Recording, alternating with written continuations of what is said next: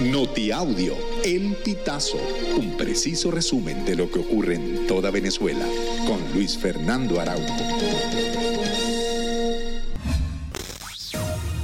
Amigos, bienvenidos a una nueva emisión del Notiaudio El Pitazo. A continuación, las informaciones más destacadas.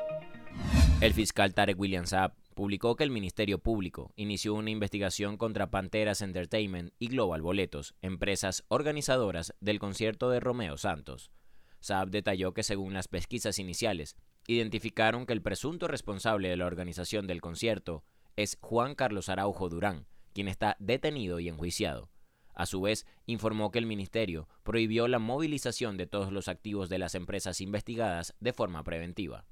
Nicolás Maduro aseguró que desde Venezuela han apostado al diálogo con gobernantes de Guyana desde inicios del conflicto territorial. Esto luego de que se anunciara la celebración de una reunión de alto nivel con el Ejecutivo de Guyana. Continuó diciendo que esperan resolver el conflicto con diplomacia y pacíficamente.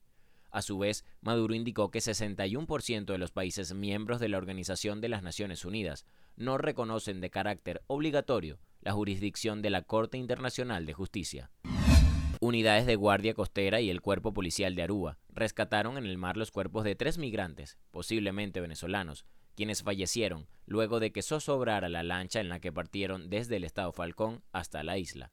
Los cadáveres fueron hallados este domingo a unas pocas millas de la orilla. Las autoridades se activaron en una operación de rescate tras recibir una notificación de desembarco hacia el norte.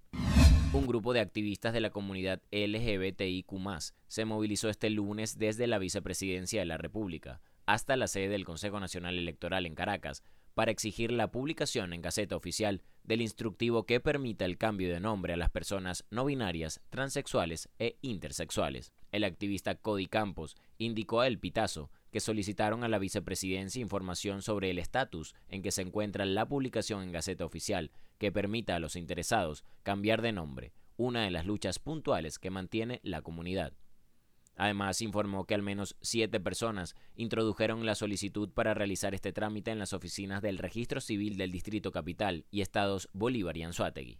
María Josefina Reina Calderón, de 36 años, se convirtió en la sexta mujer asesinada en el estado Carabobo en los últimos 15 días.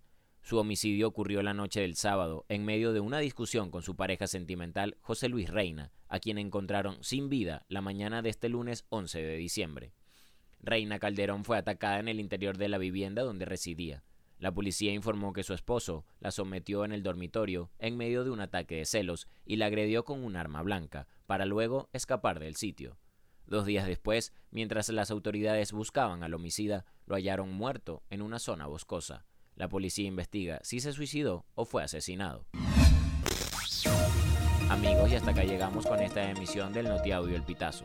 Recuerda hacerte super aliado para mantener vivo el periodismo independiente en Venezuela.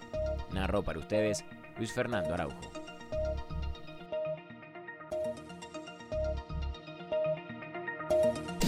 Estas informaciones puedes ampliarlas en nuestra página web elpitazo.net.